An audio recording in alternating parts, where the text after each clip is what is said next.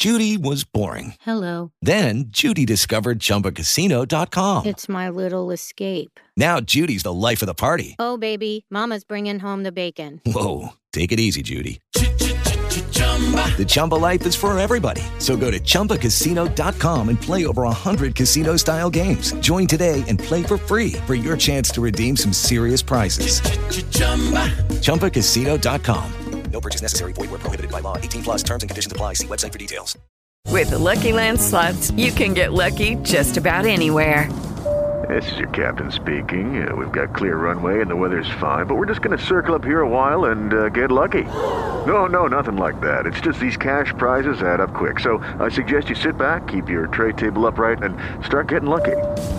Play for free at LuckyLandSlots.com. Are you feeling lucky? No purchase necessary. Void where prohibited by law. 18 plus terms and conditions apply. See website for details. Buenos días, Madre Esfera. Buenos días, Madre Esfera. cómo hemos cambiado, qué lejos ha quedado la vida sexual. Y así como el crío lo abandona todo al paso, fue así como tú y yo nos hemos abandonado. ¿Te apetece retozar? Lo mismito que planchar. Así con los años, el estrés y las rabietas. Tú tienes barriga, yo no me encuentro las Y a cada paso que se dio, cada paso que se dio. Algo más nos alejó. Y lo mejor que concebimos separó nuestros caminos que hoy se vuelven a reunir. Y en este podcast nos reiremos y apuntaremos qué hay que hacer para que todo vuelva a cómo hemos cambiado, qué lejos ha quedado la vida sexual. Ah, ¿qué nos ha pasado? ¿Cuántos hijos hijos han inundado? Ah, no, nuestra cama inundada. Sí, y lo mejor que concebimos separó nuestros caminos que hoy se vuelven a reunir. Y con la psicomami Marta aprenderemos a para que todo vuelva a... Buenos días, Madre Esfera.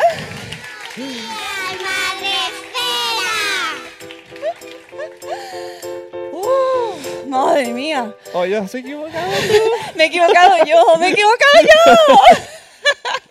bueno, pero como todo en esta vida hay que practicar, ¿no? Y, y Ah, darle, esta. y darle, y De eso darle. vamos a hablar. Exactamente. Qué bien traído. La Pero- hecha posta, la hecha posta. Eh, no.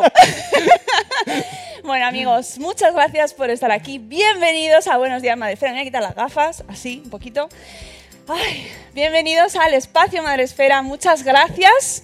Lo primero, gracias a todos por estar aquí, por haber venido en este sábado tan, que hace tan buen día, que han abierto las piscinas y aún así estáis aquí. Muchas aquí. gracias a todos, que además sé que venís desde toda España. O sea, que, que es que trenes, aviones y todo. Muchas gracias. Gracias a la Fundación Espacio Telefónica por acogernos a pesar de lo mal que cantamos. Sí, un saludo a los técnicos que nos han dicho, no, si canta, que mal es marca de la casa. Efectivamente, efectivamente. Eh, está bien que nos reconozcan por eso. Gracias. Gracias a nuestro equipo Madre Esfera, por supuesto, por estar siempre apoyando y dando, eh, apoyando para que este programa se lleve a cabo, porque tiene mucho trabajo detrás. No es aquí venir y ponerse a cantar. No. Hoy hemos venido a trabajar, pero ellos también han venido a trabajar y va Por a ser favor. duro, va a ser muy duro. Quiero, quiero que hagáis un aplauso, un aplauso así importante a los intérpretes de signos. Que no me voy a acordar del todo, pero creo que son Gemma y Jaime. Bien, Gemma y Jaime van a estar ahí dándolo todo, dándolo todo en este programazo. Vamos, ha todo. hecho un plan. Todo, todo. y muchas gracias, por supuesto, a nuestras maravillosas ponentes, que amigos, ¿Qué día es hoy? Hoy es sábado. Hoy es sábado. ¿Y qué pasa los sábados? Gente chachi. Así que. ¿Cómo? Ay, el taller, es verdad. ¿Qué gente chachi tenemos aquí? ¡Los niños! ¡Los niños son chachis! ¿Y dónde van los niños al taller? Tenemos a nuestra amiga Rocío. Rocío Cano. eh, No, no es Rocío Cano que no está hoy, pero. Rocío se va a llevar a los niños que quieran ir al taller, si hay alguno. Carlos no cuenta. Ya están allí, ya están allí. Ah, están esperando. Bueno, todos los niños que quieran ir al taller a pasárselo pipa, pues ya pueden ir. Uy, te tienes que ir al baño primero. bueno, pues como es gente chachi, ya tenemos los niños, ya tenemos el wifi, sabéis, aquí tenéis la clave del wifi para que podáis tuitear con el hashtag Espacio Madresfera, ya sabéis, trending topic amigos en vuestras casas. Ah, un saludo por favor a los del streaming. Un saludo. Que también podéis tuitear con el hashtag Espacio Madresfera y dar amor, que para eso estamos aquí. Ahora sí, ponentes mías, un aplauso muy fuerte a Mami Jiménez, la psicomami y Marta Esencia de Clínica Nortia.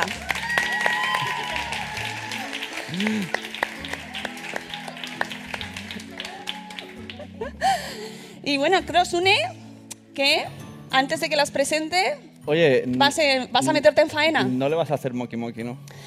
Moki, moki. Que si le voy a hacer moki moki a Mamen, mí no, se ha puesto se a mi hace- lado. Eh, eh, esto es un detalle importante. ¿Quién se ha puesto a mi lado? ¿Aposta? ¿Eh? aposta, No lo sabemos, pero también está. Nos separa, nos separa es- esto. Podemos Pero- juntarnos. Elegantemente me pongo cual amazona Mm. lateral. Bueno. Me aparto. sí, Venga. por si acaso. Vamos a la sección Exactamente. anteriormente llamada Arriba son los películos. Pero, Pero que ahora se llama-. Ahora, ahora se, se llama... ¿Cómo se llama? ¿Cuánto sabes de...? Ahí está. Y necesito dos voluntarias. Venga, aleatoriamente. No me lo esperaba. Que no esperáis para What a nada. Venga, Sí, esta- no sé, no voy a hacer varias preguntas. Y hay, hay un micro por ahí, mano, preparado, porque quiero que alguien de público diga un sí o un no. Cuando alguien levante. No lo le hemos pedido porque esto es. esto ¿No? Bueno, no. pues, ah, a- mira, a tenemos uno allí. ¡Guau! Ah, como venga. Dios, el espacio Y Madresfera. luego ¿cómo ya es? nos van a dar la respuesta de la pregunta. Primera pregunta, ¿verdad o bulo? ¿Tener sexo la noche de antes de un esfuerzo físico o un concierto merma las capacidades para practicar deporte o el cante? ¿Alguien sabe despedirme? Lo del cante, da un. Cantar, cantar, el cante, cantar, cantejo. ¿Sí? ¿Nadie quiere? Nadie se atreve. Un sí o un no. Solo, no vais a, no eh, no. al 50%. Venga, ahí. Quiero que lo digas al micro, al menos. Que no. Dice que no, Sem. Vale. La respuesta es correcta. No merma. nada, nada, es un mito. eh, mm, en teoría, o sea, en teoría se dice, se cuenta que viene de los griegos, como casi todo del sexo. ¿eh? Los griegos Ah. estaban ahí haciendo Ah, sus mira, cosas ellos ya yogur. en la antigua Grecia. Todos a estudiar. estudiando griego, Grecia. Odiseópolis. Y la historia es que los griegos pensaban que en el semen estaba la fuerza vital del hombre, como si lo, esto fueran dos baterías de litio y si se vacían antes, pues no podemos hacer deporte, pero nada más lejos de la realidad. Sabéis, De hecho, quita estrés, o sea que si tenemos algo que nos tense, lo ideal es... Si hay estudios que dicen que, que hay que dejar dos horas para que el cuerpo se recupere un poquito, pero Claro, si es más de dos horas, cansancio. alegría. Muy bien, pues a jugar a fútbol. Segundo, ¿la lactancia prolongada es un método anticonceptivo? Por aquí responden. Uh. Con micro, por favor, nombre, Para nada. no- nombre, por favor. ¿Tienes algo que contarnos? Dice que no. Respondemos. Pues igual, la respuesta es correcta. Bien, es no, no es un método anticonceptivo. Sí que algunas mujeres, mientras están dando lactancia exclusiva o cuando el bebé ya es un poquito más mayor y hacen, come comida y toma pecho, tampoco ovulan, ¿vale? Pero solo es algunas mujeres. Habría incluso a lo mejor que preguntar qué ha pasado eh, en las antepasadas, ¿no? Abuelas, madres, si ellas se quedaron embarazadas durante su periodo de lactancia. Pero lo habitual es que las mujeres vuelvan a ovular en cuanto, bueno, pues desde el- a- a- a los 28 días después de parir, un pequeño porcentaje a, bueno, se va retomando la, la ovulación y la menstruación, aunque estén dando pecho. Yo tengo una amiga por aquí que se llama Echel que me dijo que existe el término hijos de la lactancia. Me encanta. Suena semi-insulto. ¿Verdad o bulo? El primer vibrador fue inventado con fines médicos. Ah, por aquí ha hecho muy definitivo. Nombre y respuesta. Hola, soy Sarandonga de la Maternidad Today y de Ya lo decía mi abuela. y es, yo creo que es verdad, porque todo se inventa con fines médicos, como la Coca-Cola. No decimos marcas. Perdón, como una bebida marronácea con espumita, bueno, no tiene bueno, espuma, ¿no? que es lo que dice, así como a mí. Es correcto. Dice, se cuenta, se rumorea por los bajos fondos que fue Cleopatra. Que además una cosa súper chachi que, que, ah, o sea, la historia ha contribuido a que se convierta en mito porque es como súper guay, que es que esta señora con un papiro enrollado y con abejas por dentro inventó el primer vibrador. ¿Era arriesgado? Era ¿Cómo? arriesgado. O sea, a lo mejor daba placer, pero oh, qué tensión. Que a lo mejor de ahí viene la expresión, te pica, en fin. Eh, no sabemos. Pero eso, eso es eso, por los bajos fondos. La realidad es que fueron unos señores porque pensaban que las mujeres teníamos una cosa que se llamaba histeria. Muy Ahí bien, está, muy hay bien una todo. Peli, una peli que se llama Histeria. Hay mucha, y Freud basó su carrera en esto. Eh, y entonces, para curar la histeria, pues mm, lo hacían como a base de orgasmos, pero no lo llamaban orgasmos porque las mujeres no podíamos tener orgasmos. O sea, era, era un contexto muy guay todo. Y como se les cansaba la mano, inventaron eso. De hecho, hicieron uno a vapor, que era como. eh, Toco, toco, toco. Echa carbón. Más Muy madera. Sí. El último. Esto os va a encantar. Sobre todo, no sé por qué, pero a los chicos. Cuando duele la cabeza, practicar sexo reduce o incluso puede eliminar el dolor. Qué antiguo es eso. ¿Qué has dicho? ¿Qué, ¿Qué ha pasado? Que va a Ah, responder. que va a responder. Judith. Hola, soy Judith y digo que sí. Sí. ¿Eh? Respuesta. La respuesta es sí. Entonces, durante el orgasmo eh, vamos a liberar sustancias que son opiáceos, como las endorfinas, y bueno, van a calmar el dolor. Y luego, pues todos los cambios físicos que tenemos durante el orgasmo, como el aumento del ritmo cardíaco, la oxigenación celular, va a ir eh, también dirigido hacia la cabeza y puede bajar el dolor o quitarse el dolor de cabeza. Ventaja. Así que, chicos y chicas, a cambiar la excusa. Pues nada, gracias.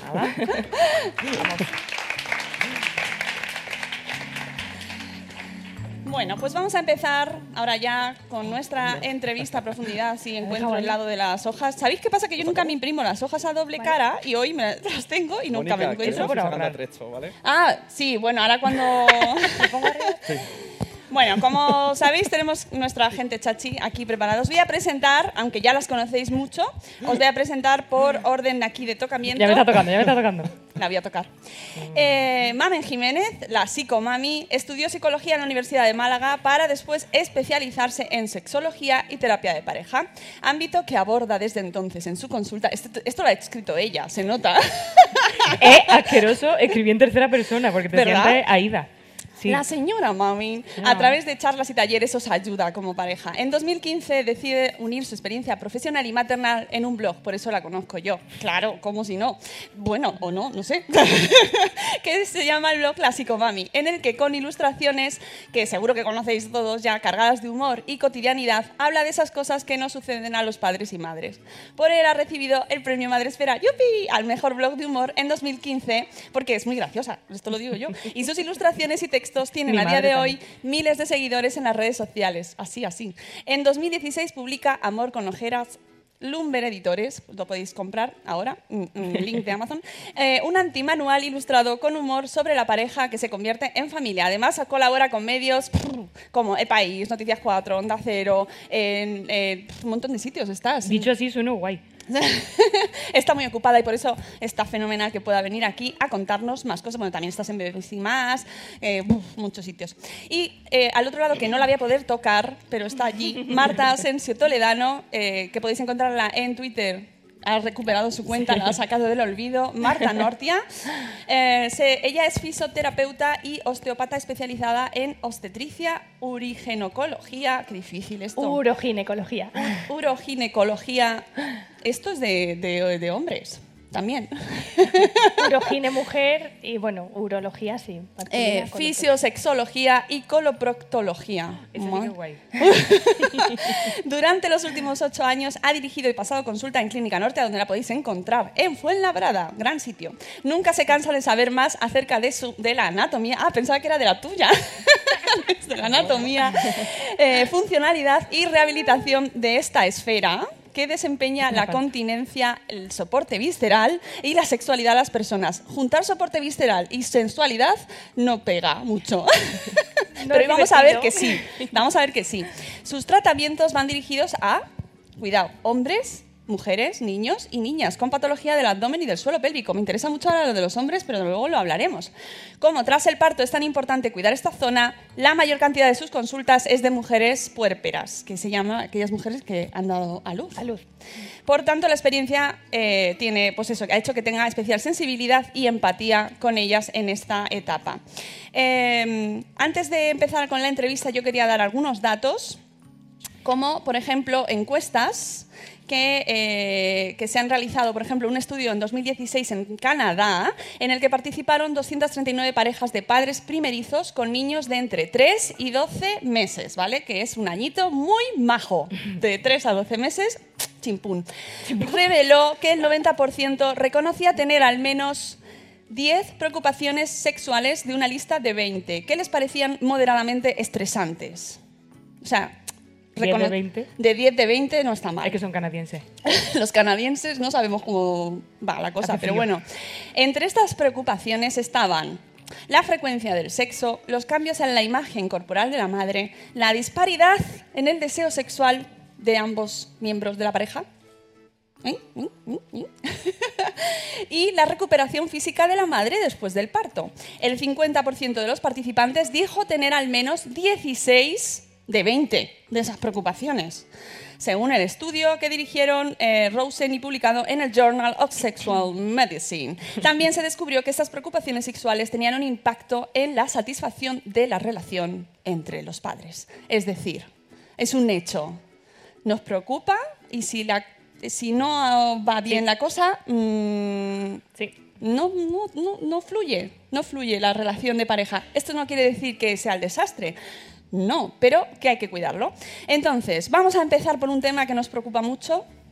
Marta, Estoy preparada. cuéntanos, ayúdanos a, a ubicarnos en el espacio. Vamos a, anatómicamente hablando, vamos a ubicarnos. ¿Dónde estamos? ¿Dónde estamos? ¿Dónde estamos? A Jaime. Vamos a mirar a Jaime. Bueno, nos lo van a poner en la pantalla. Ojo, nos van a hacer nuestros amigos técnicos, gracias chicos, van a poner plano de, ese, de eso, porque Marta nos va a explicar qué es el suelo pélvico y dónde está. ¿Dónde está el suelo pélvico, amigos? por fin. Por fin. Solo por esto ya merece la pena haber venido. Bueno, pues está en la pelvis de todos, por tanto, tanto hombres como mujeres tienen suelo pélvico. Ojo, los hombres también, ¿eh? Todo quien, quien tenga pelvis tiene suelo pélvico. Si tenéis, repasemos. ¿Tenemos pelvis? Tenemos. Hay Check, suelo. check. check. Tenemos. Bueno, la pelvis anatómicamente se divide en pelvis mayor, pelvis menor. Entonces, en la pelvis menor estaría el suelo pélvico. No solo es músculo, ¿vale? Así en mayúsculas, no solo es músculo, es tejido conjuntivo, también son las vísceras que están en, ese- en esa zona y también es músculo, por supuesto.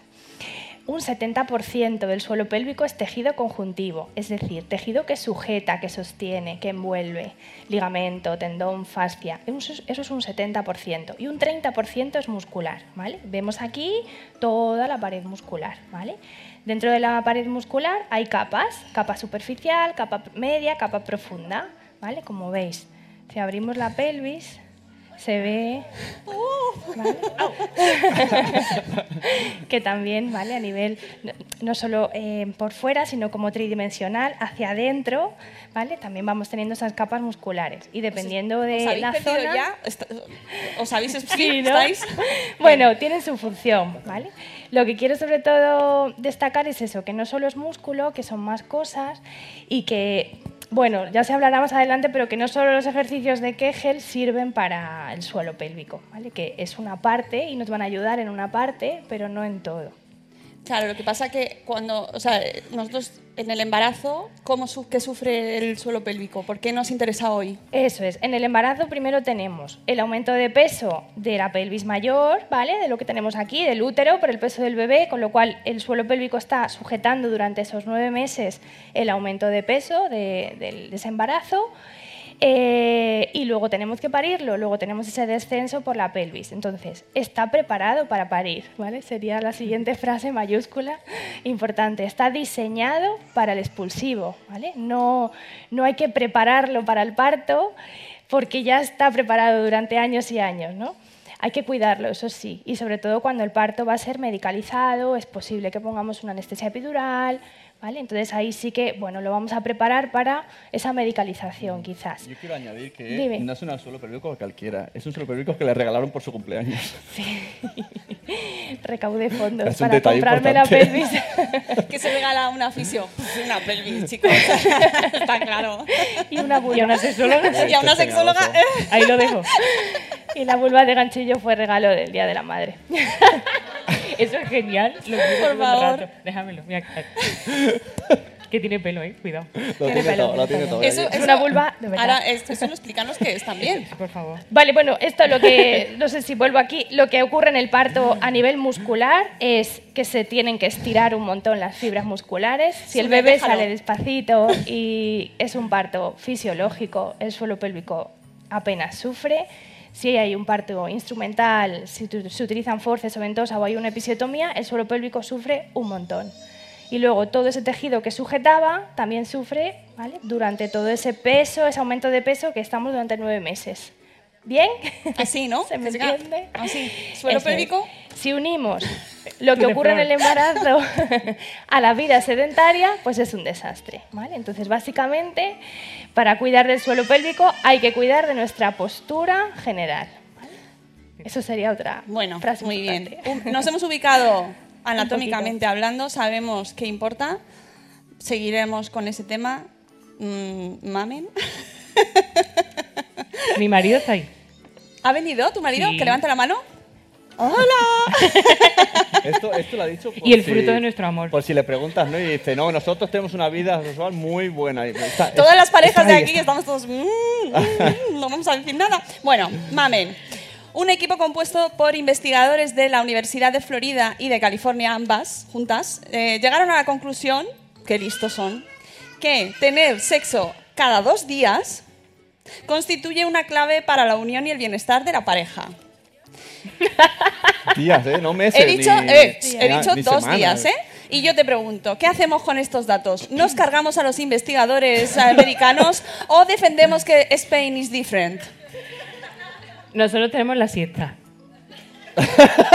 Sí, pero no la tenemos cada dos días. No la Mabel. tenemos cada dos días. Vamos a ver, en, en un universo ideal de arcoíris y unicornio. eh, unicornio. Eh, do- cada dos días, pues, vamos a ver. Va- es que hay, hay que cambiar el orden de esa investigación. Si lo hacemos cada dos días, o sea, o la gente que lo hace cada dos días, porque quiere, claro, ¿está contenta? Sí, obligado. Sí. Entonces, a ti te preguntan, ¿usted que lo hace cada dos días está contento?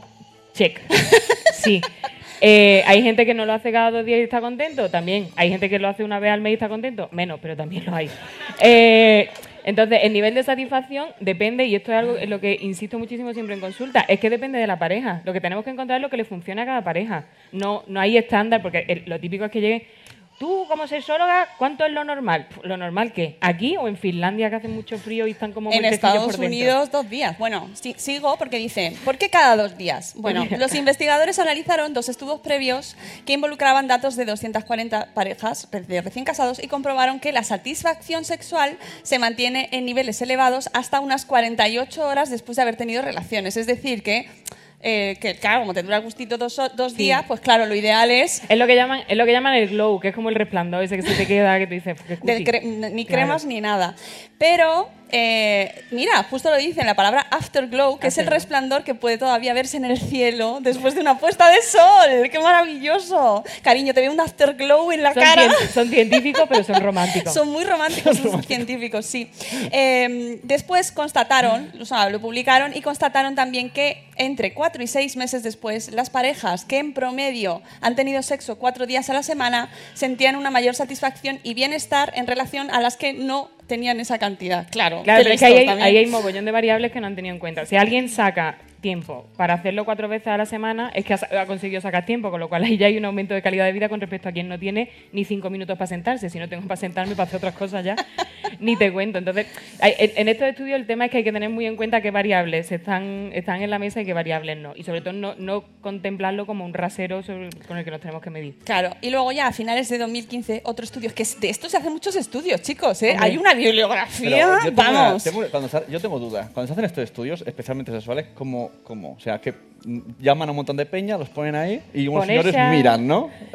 No, pero Y luego preguntan. apuntan. Eso lo, hacía, eso lo hacía un señor que se llamaba Kinsey, que también hay una peli. Él no solo miraba, sino que participaba. Entonces, ¿qué es lo que pasa? Que los verdad resultados están un poquito sesgados. Claro. Kinsey, ¿qué te pasó? Porque estaba ahí en el fregado. Estaba muy Entonces era bien. poco objetivo. Bueno, Ya a está finales de 2015 constataron que eh, analizaron un montón de estudios también, de más de 30.000 personas, y su Bueno. principal conclusión, ojo, fue que no siempre más es mejor. Ese me gusta más. ¿Verdad? A mí Sí. también. La clave, según este trabajo, consiste en, ojo, y esto aquí ya vamos a llegar a un consenso, tener sexo al menos una vez a la semana. Sí. Hay un estudio como muy histórico y que eh, a mí me hace mucha gracia, lo digo siempre, que si dos veces a la semana fortalece el sistema inmunológico, más de dos veces lo debilita. Entonces, Esto es como el gimnasio. eh, puedes ir todos los días. yo, no sé, yo creo que es por lo del culo al aire. Pero bueno, dos veces bien, más de dos veces, depende de la pareja. Claro, lo, lo principal de esto es que la frecuencia, pues importa, pero no es lo más importante. No, porque lo de, lo de las 24 o 48 horas esas es que lo están contemplando desde el punto de vista del coito. Es decir, lo hacemos y, y físicamente me dura el tirón 48 horas, pero el sexo está aquí aparte de aquí. Entonces eso lo podemos estirar un poquito más si hacemos lo que tenemos que hacer, que vamos a contar luego. Claro. Eh, una de las cosas que más afecta en las relaciones sexuales, en la vida afectiva que incluye las relaciones sexuales tras, el, tras tener un hijo, es el dolor pélvico. Marta, vamos contigo. Vamos Sí. contigo, Marta. Tanto Por- si... Porque la mujer, cuando da luz, sufre una serie de transformaciones que todos más o menos podemos imaginar y saber y experimentar. Y claro, mm, no es el cuerpo que tenías antes, pero mm, te- te- tú quieres tener es, pues, la vida que tenías antes y te encuentras con que te duele, que te- no te encuentras bien. Ahí es. A veces eh, inician una primera relación sexual y el batacazo está cuando o no han llegado al orgasmo o han sentido dolor y no han seguido. Bueno, muchas, incluso el miedo ya de igual me duele porque si me toco y ya me duele, pues no inicio una relación sexual. Y antes de eso, lo de la cuarentena, que es Ajá. una cosa muy como de ¡No, la cuarentena! ¡No me toques, que estoy en la cuarentena! Solo 40. Sí, a ver.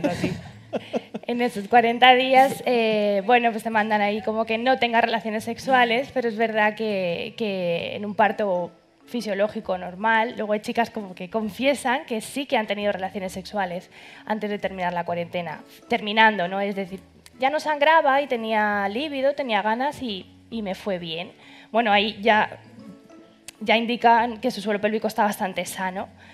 Y, y bueno, y a nivel hormonal, en ese momento sí que tienen algo de tienen líbido, luego a lo mejor cambia, la- las hormonas van a ir fluctuando, sobre todo si dan lactancia.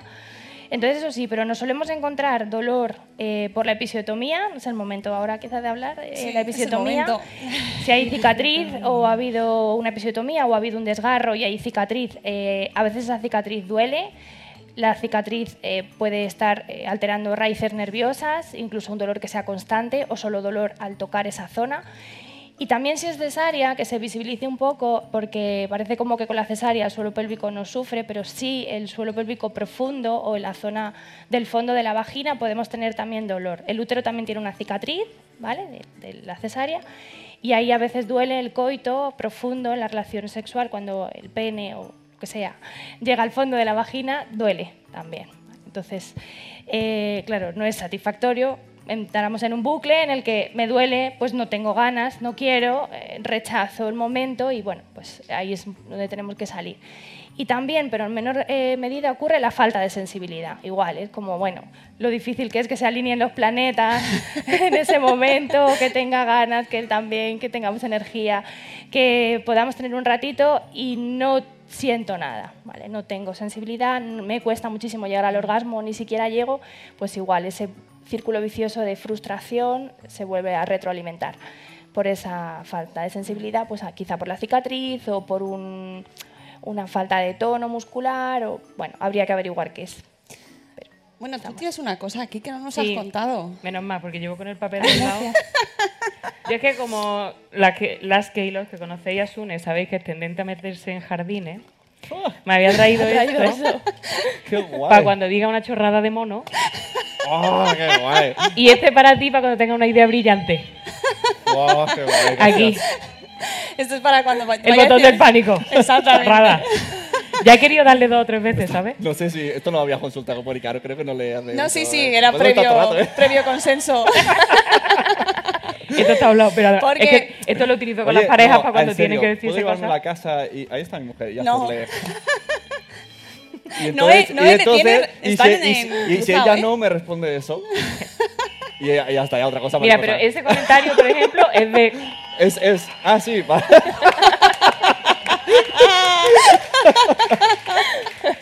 Ay. Tú puedes salir a darle también Tú si quieres. Me mira, ¿eh? me mira y yo. Bueno, ¿Estamos? Sí, sí. ¿Por qué? Porque Mamen está acostumbrada a trabajar con parejas y me dijo, ¡Ah, qué buena idea! Esto lo quiero yo para mi consulta. Sí. Porque- Y ya lo he usado. Es maravilloso. Oh, porque- Cuando se engancha en una discusión, yo le pongo el pulsador. Y te, y Es que te- tengo otros dos que tienen otro sonido. Uno es una sirena, que es como Ah, has tocado, peligro, ¿no? Has tocado, sí. Y. Porque eh, tú, tú tienes parejas en tu consulta, o sea, eh, ¿en qué nivel afecta que, que este tema que estamos tratando hoy mm, no vaya bien? O sea, ¿qué- ¿con qué te encuentras tú y por qué es tan importante eh, cuidarlo? Y ahora vemos cómo se cuida. Yo lo, lo extendería a la relación de pareja en general. Sí. Eso es. Tener hijos no es motivo, o sea, no, a, a consulta no viene nadie explícitamente, expresamente por hemos tenido hijos, estamos peor. Pero cuando empezamos a hablar, los hijos es tema absolutamente transversal. Porque toca lo emocional, lo logístico, eh, la expectativa, el tiempo, mm, todo. Entonces, el tema de los niños se toca siempre. Y la organización de la casa y el sexo. Las tareas. Sí, las tareas, las tareas, porque si queremos, ya aprovecho spoiler, si queremos sacar tiempo para otras cosas hay que repartirse las tareas, ¿no? guiño, guiño. Guiño. Y además, mm, que la otra persona haga las tareas Me ha también. gustado, me ha ¡Eh! gustado. Me ha gustado. Te va- control Me estoy eso, ¿eh? arrepintiendo. Hay una cosa que se dice que tocar demasiado también molesta, ¿sabes? Eso es correcto. ¿Ves? Approve. Total, que, que, que, que, eh, dentro tú misma en tu libro nos das tips para mm, preparar el ambiente ¿no? y calentar el ambiente Mm. y lo de la correcta el, el correcto reparto de las tareas también es uno de ellos. Es muy, muy, muy importante, porque primero, por, o sea, puramente por logística, por tiempo, y luego por ese odio que surge de uno a otro cuando nos vemos superados, cuando vemos que está sentado viendo... Voy a utilizar el masculino, perdonadme, genérico, no es porque todos seáis culpables Que de nada, nadie se me ofenda. No, uy, por favor, ofendidito y no. No. Em, no. Que sí, que lo ofendidito. Bueno. Em, eh, ¿Qué estaba diciendo yo? que no, que eso. Que si, si repartimos las tareas, no- nos sentimos más equipo, que al final es de lo que se trata. O sea, si somos equipos, si estamos bien en lo bueno y en lo malo, que ya lo decían en estos sitios donde vamos a hacer cosas. eh, ¿Dónde, ¿Dónde vamos a hacer cosas? Algunos a la iglesia, otros al Ah, no, me había perdido ya. No, no, a los bares swingers, no. Eh, bueno, que hay, que hay que ser equipo, hay que repartir y es un quid pro quo. O sea, la máxima es cuanto mejor esté mi pareja, mejor voy a estar yo. Y no al revés, que es lo que solemos hacer, que a ver si me libro de esta. Eso. Muy mal. Eso no se hace. No, y incluso puede, puede convertirse en un... mm, está pasando el aspirador. mm, ¿No? Hombre, en concreto el aspirador. Hombre, si te gusta Queen, Freddie Mercury. Eso es. ¿Y te va la- los tíos con bigote y falda? Sí. Pero, bueno, sí es verdad que, que uno de los consejos, y esto es adelantarnos un poco, yo creo, pero aquí está, ya lo llevamos, es tener activa la mente, que es lo que dispara el deseo, lo que lo mantiene y lo que, lo que nos lleva a la excitación. Eh, ¿Y cómo se mantiene? Pues pensando en verde. En vez de, por ejemplo, que pongo siempre, ponernos una camisa y decir, "Buah, la lorza, ah", que lo hacemos mogollón y se nos va los ojos a eso, pues pensamos, uy, estos botones, que rápido se arrancan. Oye, y manda una foto del botón, que es críptica, pero si luego añades, esto se arranca, todo mejora. En vez de mandarle el, acuérdate de comprar pan y chorizo. Y dos limpios para el baño. pues pone la foto de- del botón y Claro. pues y acuérdate de comprar el y, chorizo. y luego ya le pone, la camisa es blanca, si quieres que siga siendo blanca, compra lejía. Esta camisa que tanto te gusta que tanto te arrancar. gusta es blanca. Es. Entonces, utilicemos las nuevas tecnologías para el bien y, y no para el mal. Eso es. Ojo, no os equivoquéis de grupo de WhatsApp. Eso es súper importante. Importante, Sí. no os el, equivoquéis el de persona. familiar, el familiar con la suegra y eso, Puede dar motivo para una cena navideña muy divertida, pero mm, no, no es lo más adecuado. no lo queremos. Y es verdad que lo de la imagen, la imagen de la mujer afecta mucho porque nos- se nos transforma el cuerpo para mejor muchas veces, para menos mejor otras, porque cambia. Y el tema eh, interno, Marta, también nos cambia mucho. Y ¿cómo, mm, para los que nos están escuchando y están diciendo, bueno, todavía no tengo muy claro dónde tengo el suelo pélvico, pero ¿cómo sé que no lo tengo bien? Bien.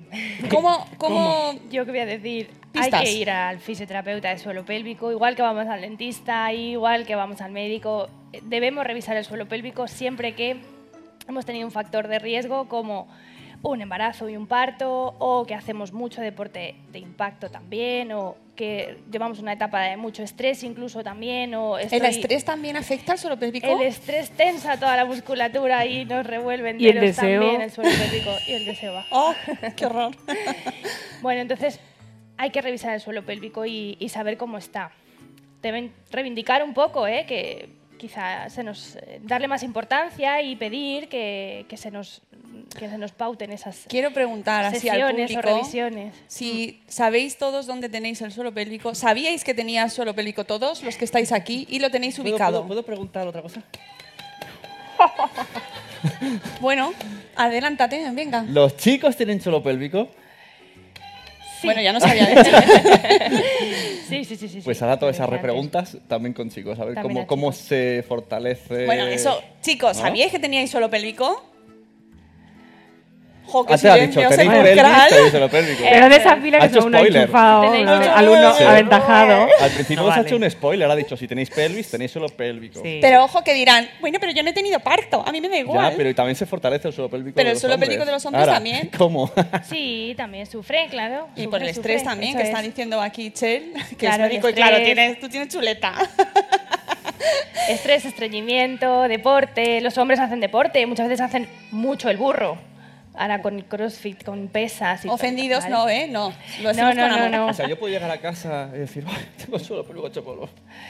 No voy a la ducha. Puedes decir, puedes, puedes decir, Quizá a lo mejor no en ese momento, pero sí eh, tener dolor eh, al estar sentado, tener dolor en las relaciones sexuales o decir eh, la erección no es como antes. Habría que ir al médico, habría que descartar más patología, pero también puede ser por el suelo pélvico. Sí, claro. que Ojo, sí. ¿eh? Ahora mismo en el streaming está la gente atrás ahí así. mm, pidiendo cita. ¿Dónde vamos? Clínica Norte, a Fuenlabrada. Bueno, pues eh, una cosa que antes hablábamos, Marta, es que la mujer, mm, ya, independientemente de que el hombre no sabía que tenía suelo pélvico, que no pasa nada, la mujer tampoco sabía que teníamos suelo pélvico, sabía que después de dar a luz le pasaban cosas. ¿No? Y luego llegaban cosas, o sea, como lo del pesario, por ejemplo, que lo hemos oído un montón de veces, de- y, y es como no se habla de ello, además. Están de nuevo volviendo a los pesarios. ¿Pesario? Bueno, los pesarios están, eh, son dispositivos que se llevan usando desde la antigüedad y, y ahora los estamos un poco rescatando y volviendo a utilizar en la mujer joven, porque estos últimos años han quedado para usarlos solo en mujeres muy mayores, sin una vida sexual activa, pero los estamos eh, recomendando, los estamos eh, usando y poniendo a mujeres deportistas para evitar que el impacto eh, bueno, pues haga que su vejiga, su útero descienda hace tiempo decían, es que los fisios llegas y te dicen que no puedes correr, ¿no? O te van a decir que no puedes correr, o que me van a prohibir hacer deporte, la fisio es suelo pélvico, entonces no voy, porque quiero hacer deporte. No, no vamos a prohibir nunca que hagáis deporte, pero sí que vamos a eh, ayudaros de manera que podáis seguir haciendo vuestra práctica deportiva sin lesionar vuestro suelo pélvico y sin... eh, tener más papeletas para un prolapso, que significa que se caiga el útero y la vejiga. Y para eso los pesarios que andamos ahí pues empezando a, a rescatarlos y a ponerlos y funcionan fenomenal, funcionan muy bien. Con lo cual desde el punto de vista preventivo, hago deporte de impacto y quiero cuidar mi suelo pélvico, pues podríamos poner un pesario, por supuesto ir primero a una valoración del suelo pélvico, consultar con el fisio, también con el gine y con la matrona, siempre va a haber una comunicación entre nosotros y, y poner ese pesario preventivo, ¿vale? Para O sea, cuidarlo antes de tener patología. Ah, luego iremos que- a la patología, porque eso, Sí. claro, ahí es donde todo... Y en el embarazo igual, ¿eh? también. O sea, al final, a los fisios, a todos, me da igual que sea de suelo pélvico, que sea de espalda, nos gusta trabajar desde la prevención. Entonces, antes de lesionarme, ir al fisio. Con lo cual, visitarnos durante el embarazo es pues un regalo que nos estamos dando físicamente a la postura, el abdomen, el cómo está creciendo la tripa, cómo los abdominales se están acomodando a, a ese, a ese crecimiento de- del útero del bebé y luego el suelo pélvico y prepararlo Me ha gustado de un regalo, apuntarlo. Cuando alguien diga, niña, Sí, ¿qué quieres? ¿Qué te falta? Niña. Pues que me pagues un fisio hasta que tenga el niño. ¡Quiero un fisio para mi suelo! Claro, ya eh, se Oye. utiliza un montón, ¿eh? Es- Claro, es que Dale si ahí, te- que ha sido una buena idea. sí, regalar a vuestras amigas eh, mujeres sesiones de suelo pélvico. Bueno, tengo una pregunta aquí para Mamen, que ya me sé la respuesta, pero bueno, ¿cuándo una relación se estanca de manera aparentemente irreversible por este o por otros motivos? Ya sabemos que hay veces que no sabemos los motivos por los que está pasando, que Eso suele pasa ser, ¿verdad? veces. Que vas, no, no- no nos entendemos, nos odiamos. Sí, todo me da asco. Eh, la pregunta es, ¿es aconsejable buscar la ayuda de un psicólogo? Me gusta que me hagas esta pregunta. ¿Verdad? Eh, vamos a ver, cuando nos ponemos malos vamos al médico, ¿no? O sea, el, el, el símil más a mano que tenemos. ¿Qué es lo que pasa? Que con, el, con todos los temas que son relacionales, que son emocionales, que son de cabeza, eh, es como yo soy autosuficiente, yo esto puedo hacerlo. ¿Y qué es lo que pasa? Que cuando llegan a consulta, porque al final muchas llegan, eh, llegan porque eh, lo han intentado, no es a la primera de cambio, uy, parece que hay un, vamos al terapeuta, eso sería estupendo, pero no sucede tanto. Lo que sí sucede eso es, hem- hemos intentado varias cosas, no ha funcionado y necesitamos que alguien externo a nosotros con herramientas nos, nos ayude a manejarlo, porque los terapeutas no somos amigos que damos consejos, por eso cobramos. clink. Eh, los amigos dan consejos y está muy bien, pero no dejan de ser amigos. O sea, nosotros lo que hacemos es eh, coger técnicas, eh, coger herramientas, plantear una intervención y hacer que la cosa mejore. Lo que sí digo es que, mm, y esto es súper importante, siempre hay gente que no sabe por qué están mal, hay parejas que no saben por qué están mal, pero hay otras muchas que sí tienen clarísimo que es, estamos mal porque tú, tacata, siempre es porque tú, ¿no? Porque tu tú, madre! tacatá. Y el otro dice, pues anda que tú, veo lo tuyo y subo a pues no sé cuánto. Lo que, lo que pasa en el 99,9% de los casos es que no es tanto el tema que los trae a consulta lo que tenemos que tratar, sino el cómo lo abordan. ¿Por qué? Porque problemas y estresantes vamos a tener a lo largo de la vida todos los que queráis. Pérdida de empleo, cambio de, de vivienda, los niños, mm, una suegra, un suegro, un, cosas de la vida. Entonces, lo que tenemos que hacer es preparar a la pareja para afrontar esos estresantes. Eso es lo que se hace en consulta. Y eso lo tiene que hacer un terapeuta siempre y cuando no lo hayáis podido resolver en casa. La, la máxima es, si lo hemos intentado y no ha salido, vamos a buscar ayuda, ¿no? Antes de tirar la toalla, que luego hay que empezar otra vez y con niños no tenemos tiempo. ¿Tienes muchas consultas eh, relacionadas con la vida afectiva, ya con la llegada de niños que se ha visto trastocada? Es un poco lo que te decía antes, no, no es el tema que los trae a consulta, pero es, pero es, es absolutamente transversal. O sea, por- ahí. Porque eh, le crees como, como profesional y experta que se le dedica más tiempo a los niños que a la pareja. O sea, hemos pasamos de un extremo a otro. Antes no teníamos hijos y ¡ah, viva la vida. Y luego ya con los hijos no hay pareja. Pasa, pasa, pero no, no- nadie lo hace conscientemente, Conscientemente, claro. ni se hace para eso.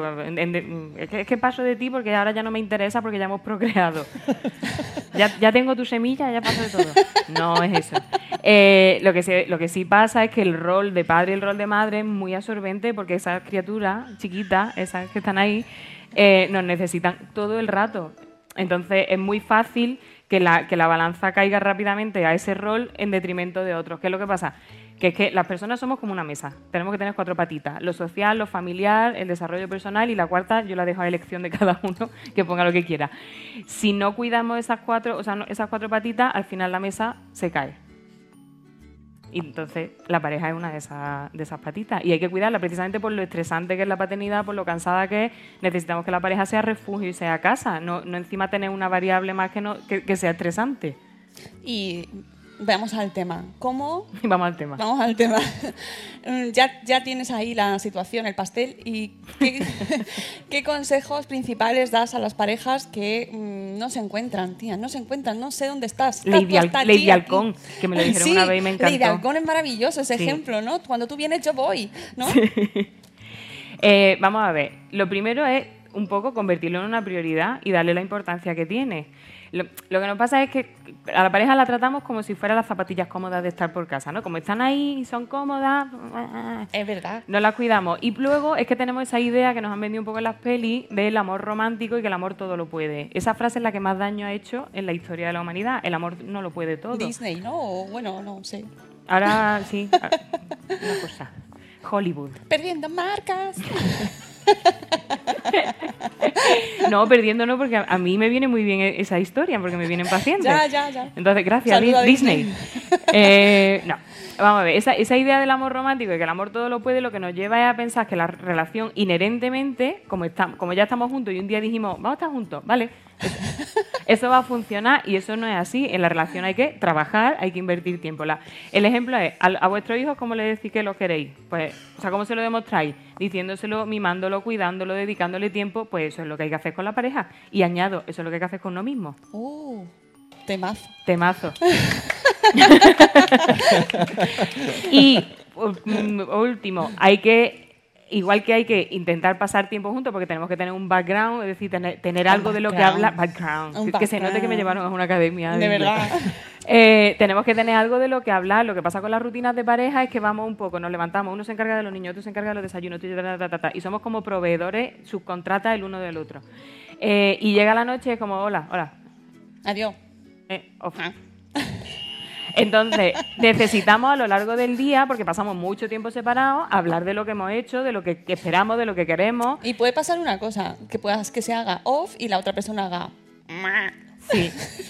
En off. en off, tú en, En off, off. y la otra. Y entonces, no, no, no está. No, no está, no, No está. está, no, no. ¿Y eso pasa? Eso pasa, ¿Verdad? sí. Eh, Pero bueno, hay, hay una, aprovecho para decir, aunque me va a regañar a lo mejor, eh, que hay un- una parafilia, que es un, estas cositas sexuales que se salen un poco de la norma, que es que le- les gusta mucho con gente dormida. Oh, bueno, pero Mucho eso no, que no es necesitan, necesitan que el otro esté dormido, lo cual es un panorama, claro. Pues entonces con, la- con las madres así... Es un filón. ¿Sabes? Un filón. Nada, nece- necesitamos eso, pasar tiempo juntos, tener background. Eh, ser hombre y mujer no solo papá y mamá, eso es importante, pero también necesitamos aire, espacio. ¿Por qué? Porque el fuego, si hacemos así con el fuego, como mi abuela con la cartera, hacemos así, el fuego se extingue. ¿Cómo se alimenta el fuego? Con aire. Entonces necesitamos pasar tiempo separados, necesitamos ver a la persona con perspectiva, porque de cerca no sabemos ya hasta los lunares que tiene. Eso hay que darle un poco de misterio. Esto, cuando estáis en una fiesta, a lo mejor veis a vuestra pareja hablando con una tercera persona de lejos y tú dices, ¿cómo Ese- habla? Mi hombre. Mío. es verdad. mío. Pues ese, esa, esa distancia es la que te permite admirar y que, y que te atraiga. Si estáis todo el día ahí pegados. mm. Y me quedo con una cosa que has dicho además, que es el autocuidado. Ah, por favor, sí. Marta, voy contigo. Marta. El autocuidado. El autocuidado. Porque esto me gusta mucho para... eh, vale, has tenido un hijo. O dos, o tres, o cuatro, yo qué sé, o que quieras. Y entonces tu cuerpo, estás ahí recuperándote y... eh, ¿Cómo es esa vuelta a la vida mm, sexual? Sexual. ¿Y cómo te, va- te vas aproximando a eso? Porque no es todo, eh, pues aquí te pillo, aquí te mato, ¿no?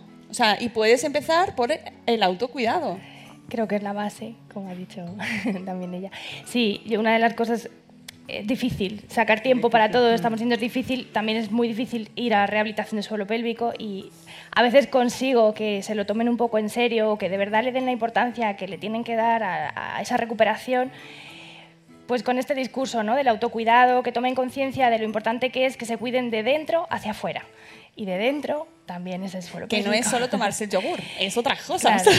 Ni ir a la peluquería, que bueno, también puede ser, pero empezar por dentro, dormir, comer y también ese, esa pelvis, ¿no? en, en este caso.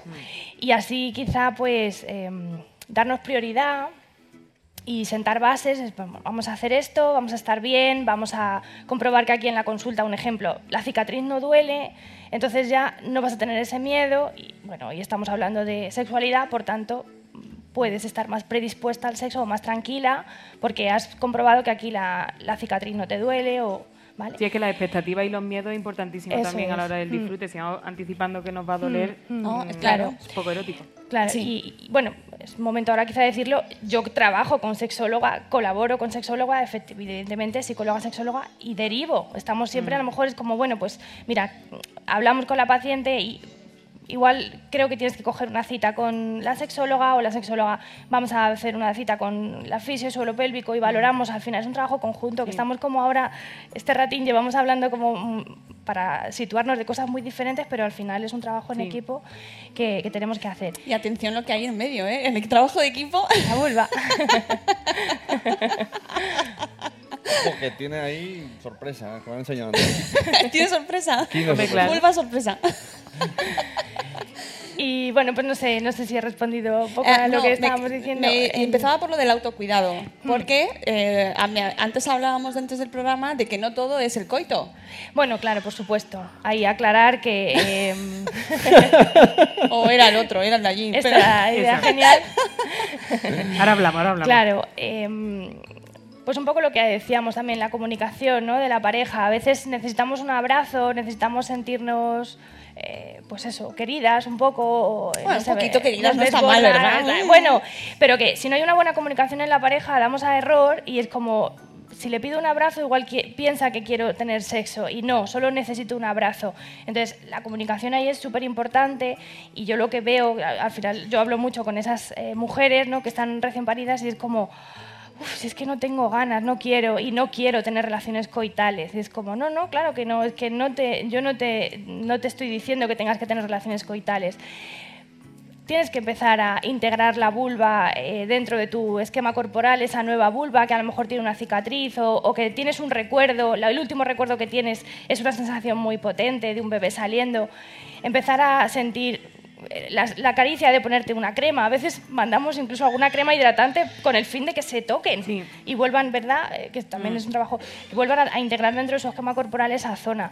Incluso a veces las animamos a que, a que consigan ellas un orgasmo, ellas solas, como, como si fueran adolescentes, me vuelvo a conocer y luego ya transmito de nuevo a mi pareja mediante esa comunicación sana, si la- pues eh, lo que me gusta, lo que me excita en ese momento, lo que, eh, cómo estoy consiguiendo llegar al orgasmo ahora, porque tengo una pérdida de sensibilidad. Bueno, pues La cara de Sune. creo Prepara que el botón, vamos a decir. Esto va para las embarazadas, ¿no? Una vez que ya tenéis el bebé, ¿qué, qué, os- qué- qué- qué sentís cuando de repente decís, "Ah, amigo, estás aquí? Son mucho ¿eh? tiempo sin veroslo, ¿no? Como- ¿Eh? Porque claro, Ah, de el- visualmente. La barriga ya. visualmente, el humano ¿no? Ya, ya. no lo ha inventado el espejo todavía. Bueno, pero No, lo del es espejo no. no. ni ni Es el tacto. Es muy importante ese Nada. punto porque lo del espejo, hay muchas mujeres que se han visto eh, estas- sí, a sí mismas solo en el parto con el espejo Sí, cuando y- le ponen el y ni espejo. eso. Y ni eso. Y ya nunca más. Con eso. Porque no se ve, no se mira. No, es verdad. Lo hablábamos enseñe- antes, no se sabe lo que hay ahí. que hay, de- hay una, una, eh, una cultura y una El educación ganchillo. de no te mires, no te toques, nena, porque Claro. tal. Entonces, si desde niñas le estamos diciendo no te toques, ¿qué esperamos que pase cuando sean adolescentes o cuando sean, seamos adultas? Con los niños también se hace un poco el no te toques, pero como es que lo tienen para afuera, es más fácil porque lo ven. Ana, que hagan Eh, No hay lo mucho que ven, decir de ahí de disti- eso. con los niños es distinto. Y aún así también se les censura mogollón a los peques, pero sobre todo a, a nosotras de niñas que se nos dice no nos toque. Entonces, ¿qué es lo que pasa? Que llegamos a la vida adulta sin conocer nuestro cuerpo. Y eso repercute en la pareja, porque ¿cómo les, le pedimos a otro que no tiene nuestro cuerpo ni nuestra anatomía que nos dé placer? Es como, venga, adivínalo. Ah, no, pero que se da por hecho, ¿no? No se sabe Se ya. da, se ¿En da serio? por hecho y, y si no se da por hecho pretendemos que lo sepa a través de un intrincadísimo y complejísimo código de mm, ah, ah.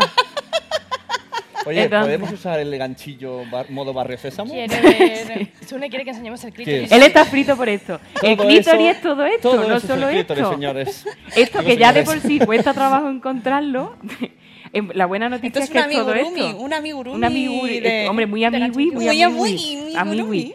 Pues todo esto es el clítoris, esta es la parte que se ve y esto está detrás, entonces to- toda la estimulación... así.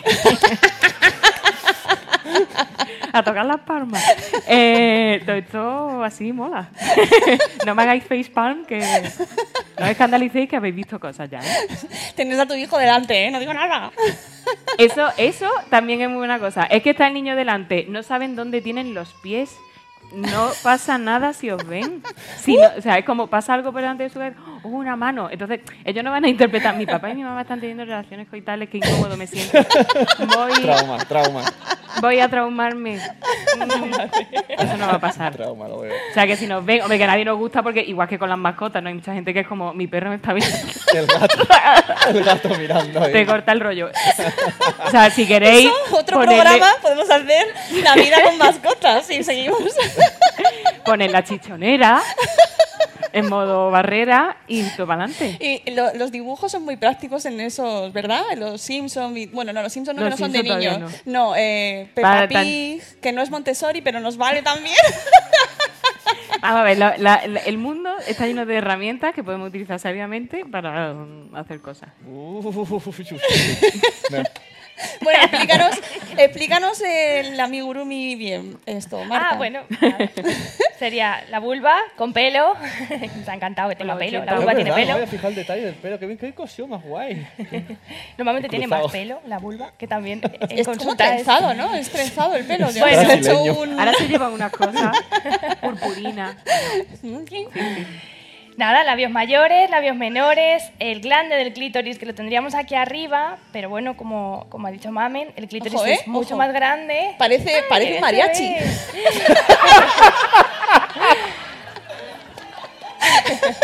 ¡Ándale! ¡Ándale! ¡Ándale, ándale! ¡Arriba, arriba! ¡Ponle al mariachi! ¡Ay, que viene consulta lo todos los rato! Dale al mariachi. Bueno, no sé. Ahora se lo veo el mariachi. Perdón. No, no, no, no, no, la quito ahí. Ah, se ha ido el No lo han mariachi. quitado, no lo han quitado. Nada, nada. Se había visto el clítoris, la vagina, en fin, un poco ahí, ¿vale?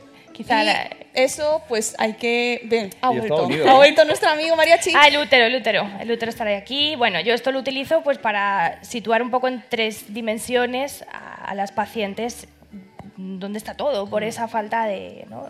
esa falta de información que tenemos. No sé qué más. Yo me he quedado fascinada. Eso del mariachi lo más. Mola, Yo me- ¿verdad? yo voy a encargar uno o dos Quiero tres. uno, ¿quién, ¿dónde se ha...? Yo, yo he hecho una foto, ahora lo. Lo ponemos, lo ponemos en Está comentarios pasando el luego. aspirador, el pañal del mariachi. No, pero es verdad que hablábamos antes de que tenemos poco conocimiento, por no decir nulo. Y de- o sea, primero no se habla de esos temas, no se habla, porque no se, y, y, no se habla tampoco de la, de la masturbación femenina, por ejemplo, ¿no? Que es un paso interesante. Interesante. Interesante, no, necesario. Ne- Bueno, era, era el previo, ¿no? Para, para llegar a, oye, que sepas lo que te gusta y que Claro. por- se lo digas también a tu Ahí, pareja, sí. ¿no? En- En cuanto a los autocuidados, ¿no? que decíamos antes, siempre la excusa es no tengo tiempo, no tengo dinero. ¿no? ¿Dinero? como, dinero. No tengo, Ah, no tengo dinero para ir al spa, no tengo tiempo. También porque confundimos lo que son autocuidados de lo que son cosas Sí. que nos quieren vender. Entonces, eh, el orgasmo no cuesta dinero y podemos tardar poco tiempo. ¿vale? Y no necesitamos a mucha gente. Tenemos un titular aquí, gratis. tenemos un titular en Twitter, ya lo estás poniendo todos, hashtag espacio madresfera, el orgasmo es mm, Bueno, gratis. Sí. Pero bueno, a veces eso, en, en, en posparto, muchas veces es como, bueno, prueba tú, ¿no? Prueba a buscar un orgasmo y a ver qué tal, a ver cómo te sientes, a ver eh, qué intensidad tienes. Y, bueno, un poco para, como previo a, ¿vale? Los adolescentes se masturban y luego tienen relaciones sexuales en pareja. Yo, yo lo veo muy sencillo. En el posparto, en el puerperio, bueno... ¿Por qué no? ¿Vale? Tener ahí un Sí, ratito, descubrir de nuevo, poco ese- redescubrir. Ese, modelo de sexualidad que es el gran problema, el gran problema es el modelo de sexualidad que tenemos que es coitocentrista. Es. Entonces, por eso siempre se habla de cómo recuperar la sexualidad después del embarazo y del parto. ¿Cómo que recuperar? O sea, recuperarla por... ¿Por qué se dice recuperar? Porque tenemos la noción de corte, de interrupción. ¿Por qué tenemos noción de corte y interrupción? Porque como es coital y en el, después del parto no se puede, pues ahí. Entonces, ahí vienen frustraciones, ahí vienen todo mal.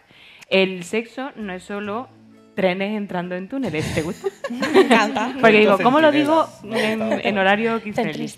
En horario protegido. Quiero ver a, a Gemma haciendo el gesto. ¿Eh? bueno, eh, no es solo eso. Si, si esperamos que sea solo eso, para empezar, nos estamos perdiendo una cantidad de disfrute absolutamente bestial. ¿Qué es lo que pasa? Que pensamos que los previos son eso, previo. O sea, todo lo que no es coito es Claro. previo, es el telonero que tengo que ver para ver a la estrella de rock por la que he pagado. y claro, eso es una faena. Es Que una luego fa- te sale la oreja de Van Gogh. No, ¿cómo se llama la Haciendo Amaya, amigos. Amaya esta, ¿no? Que sale que, que Termina la frase. ¿Quién? ¿Sabe quién? No, hombre, esta mujer, la, la ex cantante de, de La Oreja de Van Gogh, que ha dado un concierto, Amaya Amaya Montero, Montero. que ¿Qué tú le has pagado, has pagado por el concierto y te sale Amaya Montero, pues que ha cantado ahí, la Regular. pobre irregular. ¿Sabes? Entonces que hay veces que hay que disfrutar al telonero también, ¿no? Pero es que no es telonero, o sea, la clave es que no es telonero. Es que eso ya es espectáculo. Tú allí estás ya con tu cerveza en el estadio haciendo... uh, Eh, que hemos salido, Y hemos ya, claro, calla, que hemos salido. hemos qué conseguido. Hay vida Los ahí fuera. niños con los canguros. Y eso ya es disfrute, es intimidad. El, o sea, si, si genitalmente no se puede, hay otras muchas cosas. Y, lo- y el ejemplo que pongo siempre es la gente que tiene, por ejemplo, eh, lesiones cervicales. Es que em, eh, hay gente que no tiene sensibilidad de cuello para abajo y tienen orgasmos como soles. ¿Por qué? Porque es que el sexo no está aquí, solo. El sexo está aquí como Madonna. ¿Os acordáis del videoclip de Madonna? Pues ella lo que venía a decir es... Eso, el bogue. Sí. Madonna tiene sexo en todas partes. En todas partes. Entonces, eso, eso es lo que hay que cultivar y ese, ese es el modelo que tenemos que cambiar para que el embarazo y el parto no sea una ruptura y una discontinuidad, sino que sea un cambio y una progresión. Pero igual que el sexo, no es igual que cuando somos adolescentes, que estamos ahí, una hormona con patas, que parecemos monillos con, con pilas. Ni es, ni es lo que ahora nos creemos que va a ser con 70 o con 80 años, que tampoco, ya os digo que no es así. Y nuestra generación, que venimos más informaditos que las anteriores, yo trabajé en una residencia de mayores y tuvimos que habilitarle una habitación para que hicieran cosas porque el sexo en la tercera edad existe. Uh, temazo. Entonces, continuidad, buscar qué os gusta, cómo os gusta. El, el cuerpo tiene un montón de partes que no solo son eso, que está muy bien y ese es muy bonito. El mariachi. Pero que, que hay otras cositas. Y además descubrirlas juntos, investigar qué es lo que nos gusta, cómo nos gusta y tal, eso también es sexualidad. Hablar de sexo, de lo que vamos a hacer después, o pues mira, cuando me recupere vamos a comprarnos esto, esto, esto, esto. Eso también es sexo, eso también es intimidad. Sexo oral de otro tipo. Eh, pero todo eso, todo eso lo, como que lo obviamos, lo rechazamos y no, el coito aquí, busca chaca. Eso es malo para nosotras y es muy malo para vosotros porque os mete una presión. O sea, todas las, todas no, las que no tienen soporte biológico, pero los problemas de erección, los que no son eh, biológicos, son todos por ansiedad anticipatoria, porque claro, si, si el coito es la meta, el final, el, ahí es donde hay que llegar, amigos. Eh, claro, ¿dónde está la presión? Aquí. Y entonces, Hay que, hay que disfrutar también todo de antes, ¿no? Claro. Los- lo del telonero nos ha quedado. el telonero es, es- es el paradigma del telonero. Y además nos de- hay- hemos hablado muchas veces de este tema. Yo la estoy buscando, ¿eh? Yo me he venido con esto protector. Como la de Frodo Bolsón. Luego nos hacemos foto. Que, mm, que tú muchas veces en, en el libro, de hecho, nos, nos dices que se disfruta también, ¿no? El, el cruzarte en el pasillo, el... Claro, es que El es- pellizquito, ese eh. modelo de sexualidad que es el mal y que para mí es el diablo contra el que voy de cruzada cada vez que hablo, eh, es que te- tenemos la noción de que lo que se empieza, como somos coitocentristas, lo que se empieza hay que terminarlo. Quiero una canción que se llame Somos coitocentristas.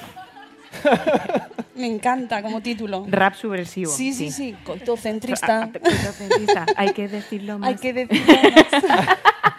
Bueno, pues como mariachi, eso, como tenemos la cosa de que lo que empieza hay que acabarlo, es- eso tiene do- dos implicaciones. No, no voy a hacerle a mi marido así, porque entonces él hace así y luego se me enfurruña porque le duele la zona sur, porque le duele y se le pone azul. Eh, y luego, que es la parte más triste, pensamos que eso, que lo que se empieza hay que terminarlo y entonces viene la cultura de la violación y vienen todas esas cosas que son mucho más feas, porque como me has besado ya tienes que terminarme. Muy bien, campeón. Porque claro, no tiene autocontrol. Entonces, mm, ahí lo. Aquí hay mucho... Sí, es que, es que precisamente llevo una racha de dar charlas de este tipo y estoy muy- como muy enfadada con el tema de lo que se empieza hay que acabarlo, porque es, es dañino mm, en general. Bueno, pues me parece muy bien. Ahí, lo- lleváis mi chapa gratis, que Pues muy bien aprovecho hecho. que tengo aquí espacio esto para guay, decirlo. ponernos ahí todo lo alto, ahí tope divertido. vaya, vaya. Bueno, lo, ¿Cómo- lo subo otra vez, lo subo cómo otra vez. subimos esto? Como no todo lo que se empieza hay que acabarlo, pues en el pasillo una tocada de nalga. Eh, en la ducha sale, espérate que te seco yo una mijita. Eh, yo qué sé, cosa que se me ocurra en la cocina, pues cuando pasa, pues un besito en el cuello. O sea, no, todo eso ya es sexualidad, todo eso nos va preparando. Cuando, bueno, cuando vosotros sabéis, o sea, imaginaros que hoy, ahora, imaginaros que tenéis tiempo y cuando salgáis de aquí vais a comer, como si, como si tuvierais tiempo. Eh, como, y vais al restaurante que más os gusta, donde está el plato que más os gusta. Entonces, ya desde esta mañana que sabéis que lo vais a hacer, estáis como, uy, cuando llegue me voy a comer el filetaco, mmm, todo eso te va preparando, ya es disfrute, pero es que además te va preparando para que cuando llegue el filete tú digas, cuidado ahí, me lo voy a comer. ven para acá, que no voy a dejar ni las venillas. Pues eso es lo que pasa. La ten- Eso es gula, ¿eh? Tengo que decirte. Vale, entonces yo pregunto. ¿Qué? Y espero que nadie. Espérate. Ah, no, porque el bo amarillo, no, me niego.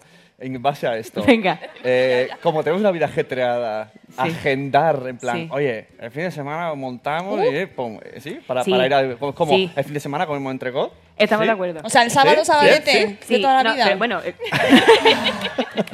ahí hay que decir que tiene razón. Vamos a ver, tenemos también la noción de que el sexo tiene que ser fogoso, eh, aquí te pillo, aquí te mato, espontáneo y no sé qué. Y divertido. Y divertido y acrobático y olímpico. que la Olimpiada Y follera, depilada, que depiladas. siempre digo. Depiladas todos y... Sí, todo, nada. Que no, que los 80 han vuelto. Mm, qué hay que- bien. no hay que depilarse nada. Eh, entonces, que como vamos con, con- con esa noción tan brutal, lo- cuando tenemos hijos, que ya ese tiempo es- espontáneo no existe, lo vivimos como una pérdida. Pero la realidad es que si lo pensáis, antes de tener hijos, tampoco lo hacíais en el ascensor todo el rato. Ni, ni tampoco os pillabais Todo por el el rato. pasillo, ni... O sea, que, que ni, lo- ni el espon- o sea, la, la variable espontánea es la clave para el disfrute, ni tener siete horas para dedicarle al sexo tampoco. O sea, que puede ser una aquí te pillo, aquí te mato. Puede ser un día intentar sacar y agendarlo. Tal. ¿Por qué es bueno agendarlo? Porque es para nosotros una prioridad. Entonces, yo quiero estar contigo. Es verdad que el, el- el deseo no se puede forzar, pero si durante toda esa semana sabemos que hemos quedado el sábado, tú vas engolosinado al sábado. tú vas ya con espíritu, sabiendo cosas. Spoiler. Spoiler. Van a pasar cosas. Y, y pasa, y pasas por detrás de la cocina y vas cantando. Tiroriroriro, Claro, hay, hay una, hay una canción, ¿habéis visto el jovencito Frankenstein que canta la de Oh dulce misterio de la vida? Eso ya a muchas parejas les digo, utilizarlo como código. O sea, cuando oiga al otro decir, oh dulce misterio de la vida, tú dices, "Buah, ¡Ay! Por fin te he encontrado, termina la canción. Entonces, todo eso es sexo y todo eso hay que hacerlo y disfrutarlo. Y agendar no es malo, no lo hace peor. Cuando erais novio y no vivíais juntos, quedabais, ¿no? ¿Y era peor? No. Bueno, ya sabéis, Google Calendar, amigos, existe. Sí, gracias. Alarma. Ve, las nuevas tecnologías usadas para el bien. Tampoco Eso. se la mandéis a nadie que no sea vuestra pareja, porque queda mal. Pone- Pone clave Cuenca. ¡Eh! Viaja A- Cuenca. Agendas Cuenca. Venga, o Teruel también, no vale. Marta, eh, ¿qué hacemos para cuidar nuestro pélvico? Lo primero, primero, ¿qué, qué síntomas más evidentes tenemos de que nuestro suelo pélvico no está bien? Aparte de que tengamos que ir a hacer una revisión hay todos, ir todos, sí todos, todos, ya, ya, mañana. Eh, ¿Qué síntomas más evidentes son los que dicen, "Me tengo problemas? Para, para llamar a la acción, para que, venga, ah, tienes que cuidarte. Bueno, el más frecuente o quizá con lo que más vienen a consulta es la incontinencia urinaria, ¿vale? Bien de esfuerzo o bien de urgencia, las dos cosas. Es como mm, ¿A partir de qué edad pasa eso? No hay... El famoso. ¿De "Uy, partos? que me otoa", ¿no? No, no hay tampoco. Pero todos me habéis entendido. No, no, pero tenemos asociado que eso pasa con Concha Velasco. Todos tenemos el anuncio de Concha Velasco en la cabeza. Concha Velasco como estandarte eso no de- es, como ¿eh? estandarte de la fuga. De las pérdidas de orina, claro. Que yo con, con amor a Concha, Concha Velasco. No, ha Pero- visibilizado muy bien. Pero es verdad que ha visibilizado. Sí, pero Concha Velasco tiene una edad. Nosotras Mm. tenemos otra. Con amor, Concha Velasco, pero todavía no hemos llegado. Pero también se da. Se da, se da. Eh, en el momento en el que aparecen factores de riesgo, que es el embarazo, parto, eh, el deporte de impacto y la menopausia es un factor de riesgo. Entonces, ahí eh, yo creo que se llegaron, quis- quisieron llegar al público de mujeres en etapa de menopausia que tenían incontinencia urinaria, que es una gran población. Bueno, porque no han cuidado su suelo público antes. Claro, yo espero que las cuando lleguemos a la menopausia, ahora nosotras, dentro de muchos años, no nos hagamos pis, claro, porque ahora ya estamos cuidando el suelo pélvico. Pero, claro, pero es que es una de cosa hoy, muy importante. sí, Primero, no se habla de eso, salvo cuando ha salido con Chavales con la tele diciendo, todas tenemos pérdidas, todas tenemos pérdidas, ¿en serio? Y ha sido como, "Eh, ¿por qué? ¿Por qué? ¿Qué pasa? ¿No? ¿Es obligatorio? ¿Tiene que pasar? No, o sea, No, no, no, ¿Ah? no, no, no, no, no todas, no todas. Depende eso de... Hay esperanza. de lo, lo que pasa que también, eh, también se manejaba el parto, en eh, los partos de las mujeres que ahora están en menopausia eran partos muy medicalizados, en los que se hacía episiotomía de rutina. O sea, el suelo pélvico de ellas ha sufrido mucho por el manejo en, en los, en los partos. Ahora los partos ya no son así, se, trabaja- se atienden de otra manera, son fisiológicos, poco a poco vamos consiguiéndolo. Sí. Y eso tiene que dar un resultado. Entonces, mejores partos, más cuidados en el suelo pélvico, más conciencia corporal, todo, todo. Pues va a llevarnos a una menopausia sin incontinencia urinaria. Siempre, bueno, lo que decimos, lo que decía yo antes, la prevención.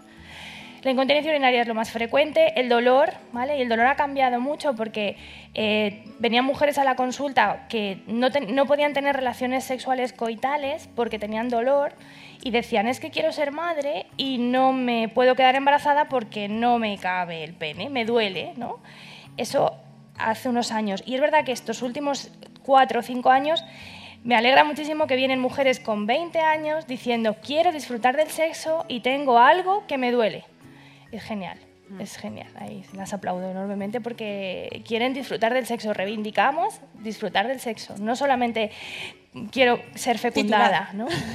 Oye, que, está me- muy que- bien, que parece que muy está bien. mal visto eso. Entonces, eh, está claro, son gene- generaciones, ¿no? Un poco vamos ahí. Claro, no, es verdad, pero Claro. igual que no se habla del suelo pélvico, tampoco está bien visto hablar de que las Disfrutar mujeres de hablan de que placer, se de quieren tener disfrutar. placer. Duda de Sí. chico. A ver, No, en serio.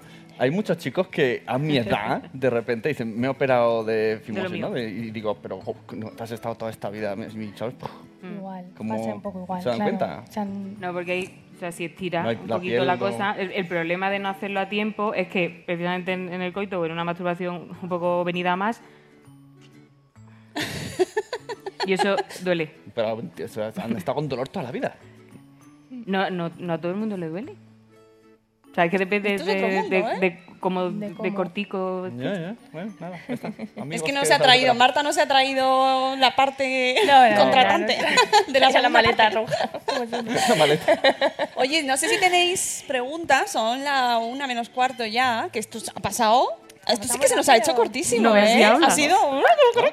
Que Sí, preguntas. Un momento, un momento, ¿puedo decir una cosa antes? Ya, Sí. porque hoy he venido a dar la chapa aquí. He venido a hablar de mi libro, que He no te lo has traído, pero lo, tiene- lo tenía Silvia por allí también, el, libro de... No, quería decir que el- lo de reivindicar lo de la mujer. A consulta vienen un van también un 90% de las parejas con el es que los hombres queremos más que las mujeres.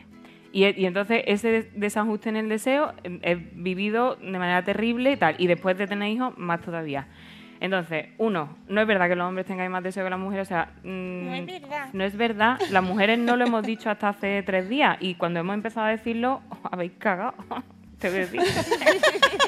ha sido como ¡buah! ¿Por qué? Porque de hecho la mayor parte, el porcentaje más alto de los que vienen a consulta, ellas, sin haberlo dicho nunca, problema de comunicación, quieren más que ellos o distintos. Pero como no hemos hablado, no le hemos dicho que eso que lleva haciendo 15 años no nos gusta. Y esto pasa y es tristísimo, tengo que decirlo. Entonces, hay que hablar.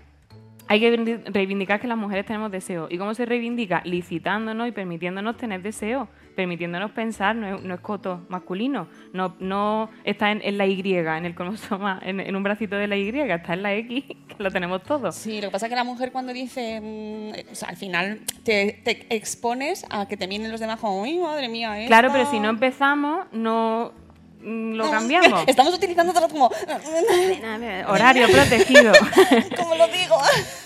es que hay había preguntas. Sí, allí había, empezamos por ahí, si Ah, quieres. tú has visto de ahí, de ahí. Claro, claro, es lo que tiene. que- Hola, me llamo Emma. Tengo una pregunta para cada una, si puedo abusar. Abusa. Eh, Abusa. Tenemos tiempo. Cuando yo tuve a mi primera hija, escuché una frase que era: La naturaleza se ha equivocado porque a los hombres no les baja la testosterona después del parto. Mucho tiempo después he leído un estudio en el que sí que explica que los hombres que se implican Sí. realmente en la crianza, los que practican colecho, les baja la testosterona. Entonces, sería importante hablar de esto porque igualar el nivel de deseo del hombre y de la mujer en el posparto podría ser igualar un poco nuestras expectativas y estar, estar mejor. Y que duerman Es los que- dos y lo pero, mismo. perdona, ahí es que has dado la clave, es que hay expectativas, porque hay una cosa que tenemos que tener en cuenta y es fundamental. La hormona, lo, lo biológico, predispone, condiciona, pero no determina. Los seres humanos no funcionamos por instintos como los animales, que es que no pueden evitar hacerlo. A nosotros nos modula. Nos puede apetecer algo más o menos, pero la cabeza está ahí. Por eso tenemos control de esfínteres, entre otras cosas. Eh, por eso tomamos decisiones. O sea que el, deseo no es solo hormonal. La, la hormona viene a modular. Y es verdad que, que en, en ciertos momentos puede aniquilarlo un poco, pero la cabeza está ahí para decir, oye, yo me acuerdo que esto me gustaba, esta intimidad que yo tenía con mi pareja me gustaba. Entonces, no, no hay que reducirlo solo a la hormona, pero es cierto que hay que explicarle a ellos que, que eso que no es el, el deseo no es patrimonio masculino y mm, que ahí estamos todos un poco entonces eso cuando te, te implicas en el cuidado que es lo que decía ese estudio la testosterona baja pero es causa y efecto. Como estoy implicado también estoy focalizado en otras cosas que no son solo pensar en. Entonces un poco mm, ci- ciclo. Per- perdón ya la pregunta. Gracias. Y luego, ¿qué riesgos puede tener eh, a nivel físico saltarse la cuarentena? Así porque me ver, apetece, pero no pienso Claro. en el... Hay que respetarla, ¿vale? Quizá ahí ha sonado un poco, eh, no he podido aclararlo demasiado. Hay que respetar la cuarentena. Estamos sangrando, hay loquios, el útero todavía está expuesto, entonces hay que respetarla. Pero hablando de deseo, ¿vale? Hay mujeres que te dicen que ya han tenido relaciones sexuales en la cuarentena. Volvemos, quizá tú preguntas porque estás pensando en el coito. Ah, pero no en el orgasmo. Pueden tener un orgasmo aunque estén en cuarentena, ¿vale? No pasa nada. Si tienen deseo sexual en ese momento, ¿vale? Lo que tendríamos que evitar es el coito. Igual que pues no se pongan un tampas, si tienen un tampón, si tienen sangrado, utilicen compresa. Bueno, un poco dejar respetar esa flora, esa vagina, ese cuello uterino que está cerrándose, respetarlo. Pero orgasmo sí. Lo he nombrado porque hablando de deseo, pueden tener deseo. Es verdad que luego con la lactancia, que no, no lo hemos Sí. dicho, eh, el, el deseo va a bajar bastante eh, por, por las hormonas, por la prolactina, básicamente. Pero bueno, podemos tener picos o momentos del día en el que sí que hay deseo, ¿vale? Entonces, bueno, no pensar que, ala, si hacemos una lactancia prolongada de cinco años no voy a tener ganas nunca, sino decir, bueno, es que incluso a- antes de la cuarentena tuve ahí un ¿vale? Tuve unos días que estuve muy animada, como a lo largo del embarazo, que también, dependiendo del trimestre, tenemos más líbido, menos líbido, pues ahí también, ¿vale? Pero hay que respetar la cuarentena en relación a el interior de la cavidad vaginal. pero el resto del cuerpo Guay. ¿Me matáis si abuso y hago una pregunta ya en general a todos?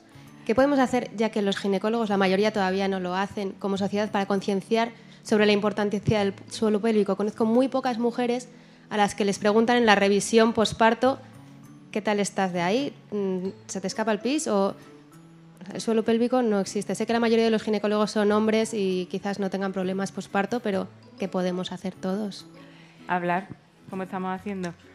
Visibilizar, o sea, la, la labor, en mi opinión, en la mujer ahora mismo es visibilizar casi todo lo que nos concierne que no, no ha estado visibilizado. Y eso incluye cosas tan feas como el aborto, por ejemplo, que tampoco se ha hablado de ello hasta hace tres días. Tenemos que hablar de nuestras cosas y, y que no pase nada porque un hombre vaya a comprarnos compresas, ni pasa nada porque o sea, la regla no es tabú. O sea, esas cosas hay que normalizarlas y se normalizan hablando y como padres aprovechando que tenemos una generación que viene ahí detrás y que podemos con ellos educar y abrir un poquito. Sí, que se, hable de, de- que se hable de- del suelo pélvico, se hable de la regla, Claro. que se hable de abortos. que se hable de- Normalizado. Exactamente. está, no pasa nada. Si es que está ahí, porque hay que esconderlo. No, no, y más sobre todo el ca- la de la regla, por ejemplo. Bueno, madre mía, eso- sí, madre sí. mía. Por No hagan, favor. no hagan mayonesa que se corta. Eso todavía está ahí, ¿eh? Efectivamente, creo que teníamos preguntas por aquí, ¿no? Ah, allí. Hola, buenas tardes. Vamos a ver, soy José María, tengo un crío de nueve años y yo fui a las clases pre, eh, preparto con mi mujer. Y yo creo que es un problema más que de... es de mentalización pro- de todo el sistema sanitario, empezando por las matronas. Sí, sí. Empezando por las matronas, y nosotros tuvimos un ginecólogo privado, aparte del público, eh, y yo pienso que eh, aquí es eh, más, que, más que biológico, es la propia concepción de que cuando yo tuve mi hijo, a mí la testosterona no se me bajó. Te lo digo a nivel particular, porque yo disfruté e intenté disfrutar al máximo de esos tres primeros años que son los más bonitos que podemos disfrutar de esa cosilla que, se, que va creciendo. Entonces, desde mi punto de vista, además, lo sufrí en el propio, en el propio hospital. Es decir, A nosotros se nos aconsejó dar la leche, o sea, el- que el niño diera de mamar, o sea, que recibiera, que recibiera el pecho. Y el mismo día que eh, mi mujer tuvo el crío, por la tarde, a las 7 de la tarde, antes de que el niño fuera a la cuna, eh, ya nos vino la enfermera con el biberón para que el niño no molestara durante el sueño. O sea, yo creo que es un tema más sociológico y que los propios, el propio entorno y que también hay otra cosa, que a los otros, a los padres, por el hecho de ser hombres, muchas veces se nos estigmatiza y se nos aparta. ¿Por qué? Porque es que tú no lo sabes hacer, porque yo soy la madre. O sea, mm, yo quiero romper una lanza en ese aspecto. ¿Por qué? Porque yo, yo te lo digo porque lo he vivido de primera mano. Y a nosotros muchas veces no se nos deja participar en eso. Toda la razón, pero ahí la responsabilidad la tenemos todos. Es decir, vosotros tenéis que reivindicar vuestro papel y nosotros tenemos que aflojar con algunas cosas. ¿Qué es lo que pasa?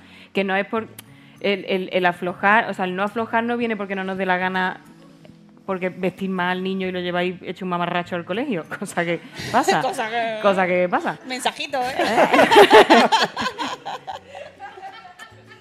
Ahora me cuesta el divorcio este. Eh, eh, el, el- no aflojamos porque eso, porque culturalmente se nos ha dicho que nosotras somos las de los cuidados, que nosotras tal. Entonces es que lo tenemos aquí clavado que como nosotras no lo hace nadie, nos cuesta, nos cuesta soltar. Y sobre todo nos cuesta soltar porque a veces, y esto es lo que veo, eh, ella suelta, él lo hace cumpliendo la papeleta y dice ella, ostras, pues para que lo hagas mal lo hago yo. Entonces, de nuevo, equipo y entre todos. Y desde la casa a la sociedad, así es como se cambia, de lo pequeño a lo grande, en, my opinion. Pues sí. ¿Más preguntas? Habían dos más. ¿no? ¿Por allí? Estamos todos ejercitando suelo pélvico, Marta. Oye, yo- no me has contestado cómo se ejercita solo pélvico masculino. Ah, vale. ¿Me contesto ahora? Ahora cuando me digáis. Yo quería preguntar eh, en qué consiste una sesión de eh, fisioterapia de suelo pélvico. Muy buena pregunta. Y también otra segunda, eh, el tema de cuando tienes eh, pérdidas de orina, ¿no? En plan que no controlas el esfínter igual que antes, ¿eso se puede corregir con un fisioterapeuta? Mm, Eso es. Oye, déjame Vale. añadir. eh, hay muchas chicas que dicen, no, yo me compro las bolas estas para ejercitar, pero así, a lo loco, así A en lo su loco. casa. Esto... Vale. De cosas. bueno, en una consulta, eh, yo lo que voy a hacer es primero sentarme en la mesa y hablar, ¿vale? Con la mujer.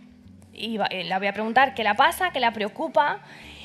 Y ya eh, eh, la dejo hablar. Y luego empiezo a hacerle preguntas a lo mejor que no ha nombrado. A veces dicen, es que me hago pipí, pero no me hablan del sexo. Yo les pregunto, ¿cómo son las relaciones sexuales? ¿Tienes eh, placer? ¿Llegas al orgasmo? Bueno, entonces primero vamos a hablar de todo. De la parte física, de los esfínteres, de si se escapan gases, si se escapa pipí, en qué momento, cuándo, todo.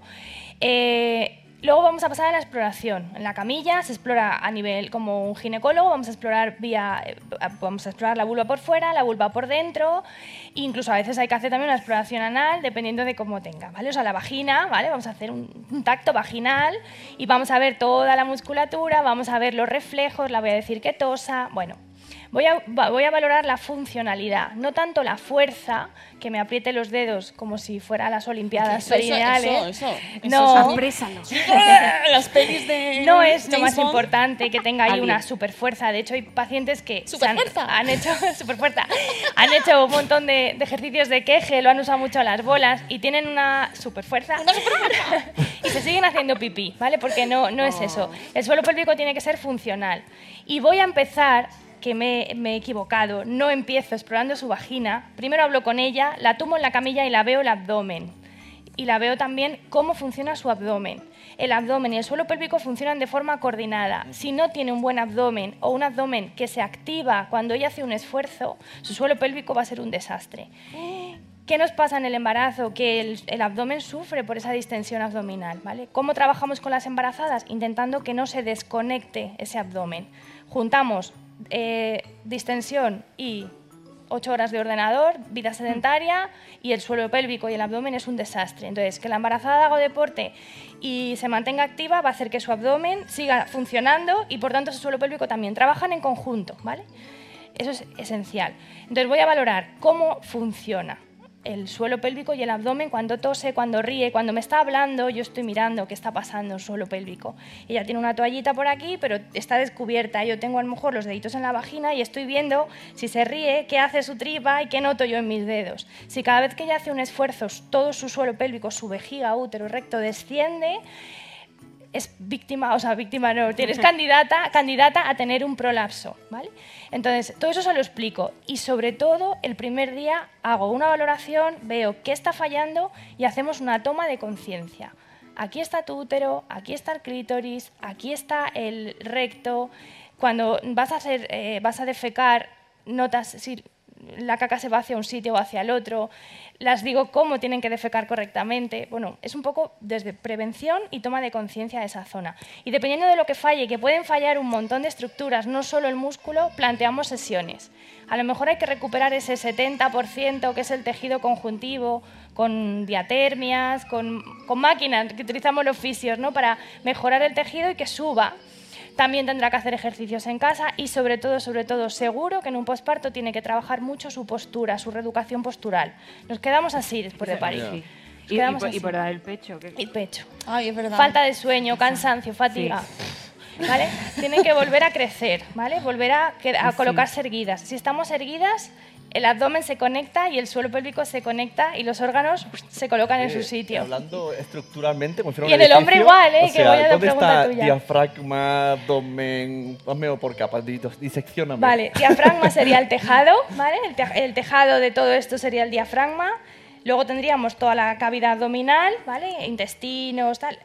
Por fuera lo están rodeando los músculos, Y luego en la parte inferior estarían todos los músculos del suelo pélvico. Tienen que ese globo que he dibujado tiene que trabajar de forma coordinada. Hablamos mucho de la gestión de presiones. Lo que pase arriba tiene que ser compensado abajo. Si no lo compenso, me hago pipí. Tengo, está todo el público así. Eh, eh, todos ahí, todos ahí. bueno, entonces, tengo, estamos tengo. todos- falta. Es muy es complejo, sobre todo visibilizar que no solo, se, no solo son unos músculos que hacen esto, no solo son Kegel, no solo son bolas chinas, que es un poco, ya estoy cansada de ese discurso, ¿no? También incluso además, perdón, las bolas Mm. chinas, que además cuando las compramos que no son específicas para trabajar, que ya sí Mm. las hay, eh, fijaros por favor que no tengan, fijaos que he utilizado la RSA en medio y me van a matar. Fijaos en imperativo, la Lilu, eh, que no que sea una bola completa, que no tenga que no sea dos partes unidas, porque en esa rayita se suele acumular cosas, ya tenemos riesgo de infecciones de arañazos, de tal, o sea que utilizar cosas que sean se hayan fabricado expresamente para eso. Y, Porfa, y- y con consejo limpiarla, profesional por también, ¿no? Claro, por supuesto. Entonces, ¿las bolas chinas son buenas? Sí, pero hay que valorar primero el suelo pélvico. Y solo nos van a ayudar en un 10%, ¿vale? Porque la bola china y los Kegel solo están trabajando sobre un tipo de fibra muscular que el suelo pélvico solo tiene un 10%. A lo mejor un bíceps tiene un 80% de esas fibras. Entonces, si quiero tener un buen bíceps, hago fuerza. Pero el suelo pélvico solo tiene un 10% de esas fibras. Entonces, volvernos locas a hacer ejercicios de Kegel, o los hombres también, o volvernos locos a poner bolas chinas y cacharros que cosan, que pesan, no. A nadie se le ocurre después de una cirugía irse al gimnasio a coger pesas. Primero hace otro tipo de ejercicios más suaves y luego ya se pone un peso. Mm. Pero ponerse a hacer pesas después de parir es ponerse una bola china después de parir. No tiene sentido. Mm. Hay que hacer una reeducación postural, que son pues, los hipopresivos, método, el método TAD, que es transición a la actividad deportiva, bueno, lo que sea, elongación, método 5P, por ejemplo. Hay, ahora hay un montón de, de- tenemos un montón de herramientas. 5P. Esto lo ha dicho para que vayamos a visitarla. Sí, Yo pienso en a cosas fatales con la P. Todo métodos. Y por supuesto están pensados para que sean más o menos viables hacer en el posparto, ¿vale? Que eh, no es decir, a la venga, dos horas de entrenamiento diario, no. En muchos casos Sí, que es no es como... factible, porque una madre mm, recién parida pues No está... puede, pari- no puede. A si le veces sumas las cuando- revisiones, apuntar al niño al médico, casarnos... Y cada dos días, Mónica, cada dos días. Es que es imposible. Que esto, que Claro. no somos pareja, por caso no, pero no. Pero además todo esto aprovecho también para decir que hay que hacerlo, o sea, el cuidado de la mujer después del parto Mm. es de la mujer, pero la infraestructura eh, se hace en pareja y, Mm. y- y el hombre tiene que ayudar a que eso se produzca, porque el parto lo ha tenido ella, pero el niño es de los dos. Entonces, que ella se recupere también es responsabilidad, o sea, tiene que ser todo compartido, ¿no? Mm. El problema es tuyo, que es lo que mm, suele pasar. Claro, Pues- eso es. Intentamos, em, o yo por lo menos mi forma de trabajar, en la consulta tienen la hamaca, pueden venir con el bebé, muchas veces están dando teta y yo estoy trabajando una contractura, por ejemplo, tiene contracturado el suelo pélvico después del parto. Yo estoy dando masaje en esa musculatura y ella puede estar dando pecho perfectamente a su bebé. O sea, intentamos que sea, que he visto- intentamos que sea compatible. Y los ejercicios igual, ¿eh? A veces es como, mira, mientras estás acunando a tu bebé, en vez de estar... ¿Me puedo levantar? Sí, claro. En vez de estar acunando al bebé así, ¿vale? Colócate erguida, crece, ¿vale? Portea al bebé con un portabebé ergonómico que te mantenga erguida, que no vayas, ¿vale? Usa el porteo ergonómico mejor que el carro. El carro pesa muchos kilos, hay que meterlo en el maletero.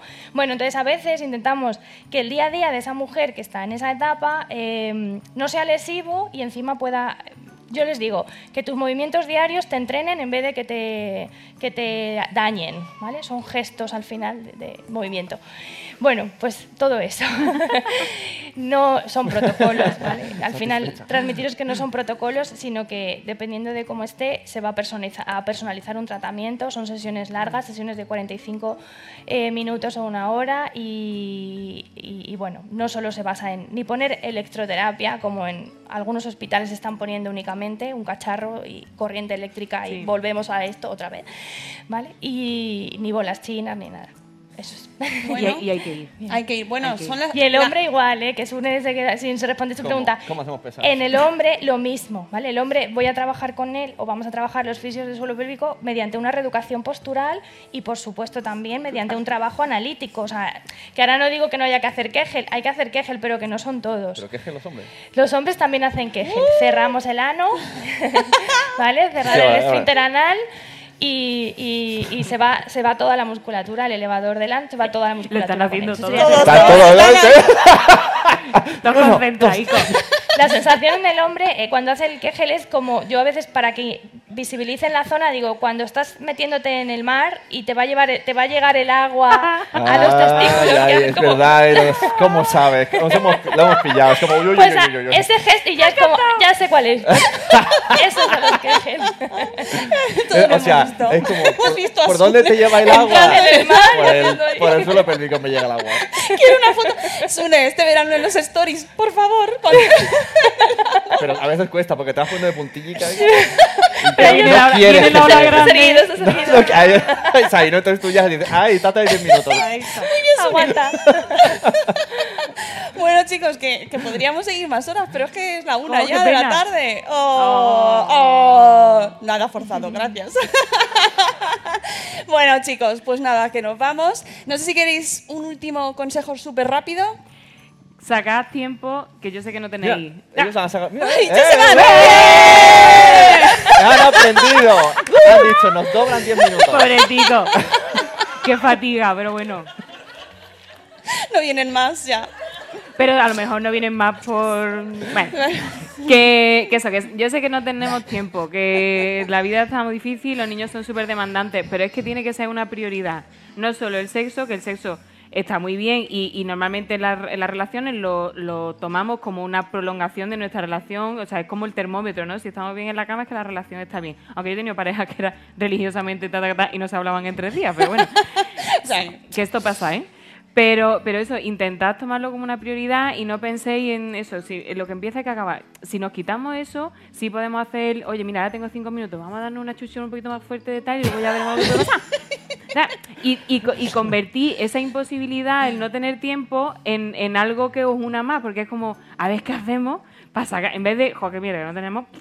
No, es al revés, es que hacemos juntos para encontrar ese momento como si fuerais Romeo y Julieta y vuestras familias estuvieran enfrentadas, pero en vez de vuestra familia hacia arriba son la familia hacia abajo, son vuestros hijos los que no quieren que tengáis eso. Pues buscarlo. maravillosa. Eso es lo que quiero que hagáis. No, Marta, la- la no, forma de nada, explicar. pues un poco sumarme a eso y que no hay tiempo, que no hemos respondido a la pregunta ¿cuándo hay que tener relaciones? Cuando uno quiera, cuando uno, de la manera que sea, empezando como sea, con millones de Con prácticas sea. sexuales. No, con quien- Pero que no, no, no hay prisa, o sea, pueden pasar meses, puede Esto lo han escuchado tarde los que se han ido ya. Sí, sí, sí, se lo han tomado. Ya no, vamos, no se lo hemos aclarado bien. Claro, pero si, si pasan No meses, hay. pero tenemos una, un- una noción de sexualidad Claro. más amplia, no lo vamos a vivir de manera fructuosa, Vale, sino es que estamos haciendo es, otras claro, cosas porque es una claro, transición. eso es. sí. O a lo mejor es, mm, bueno, sí, pasan meses hasta que tenemos una relación los dos, con orgasmo Claro, los bueno, dos, como antes, súper idílica. Bueno, igual pasan meses, pero lo que tú dices, un achuchoncillo, un no sé qué, un Claro. tal. un- Bueno, es que eso también, Sí. si lo llamamos sexo, pues ya hemos Es que es tenido claro. sexo. Otra ¿vale? cosa. Bueno, Hombre, pues cuando éramos adolescentes, eh, Bien. cualquier cosa de valía. Claro. Todo lo mismo, ¿no? Como he mojado, sí que has hecho, pues me has rozado. recuperemos el gusto también por el roce, que también Sí, está muy bien. porque el roce hace un- cariño. na. Exacto. Amigos, que nos vamos, que ha sido un placer, de verdad, que nos lo hemos pasado tan bien. Te voy a tocar, ¿eh? Yo- Tágame, tágame, tágame, tágame. Que, es que, vamos, eh, Ella está ejercitando sus quejes right ya. now. Eh, amigos, que nos escuchamos de nuevo en un espacio Madrefera el 7 de julio. Volvemos San aquí. Fermín. ¡San Fermín! Sí, vamos a hablar de nuevos modelos de familia. Y, y nada, que os agradezco a todos muchísimo que hayáis venido, que ha sido maravilloso. Y sobre todo a mis ponentes maravillosas. Muchísimas Y gracias. a mariachi. Y a Mariachi. Amigos, os quiero mucho. ¡Hasta luego, Mariano!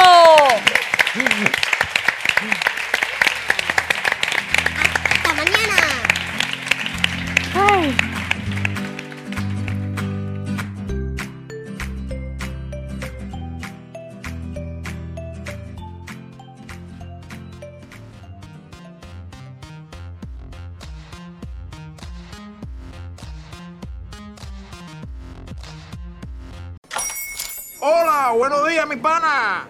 Buenos días, bienvenido a Sherwin Williams. ¡Ey! ¿Qué onda, compadre? ¿Qué onda? Ya tengo lista la pintura que ordenaste en el ProPlus app. Con más de 6.000 representantes en nuestras tiendas listos para atenderte en tu idioma y beneficios para contratistas que encontrarás en aliadopro.com. En Sherwin Williams somos el aliado del PRO.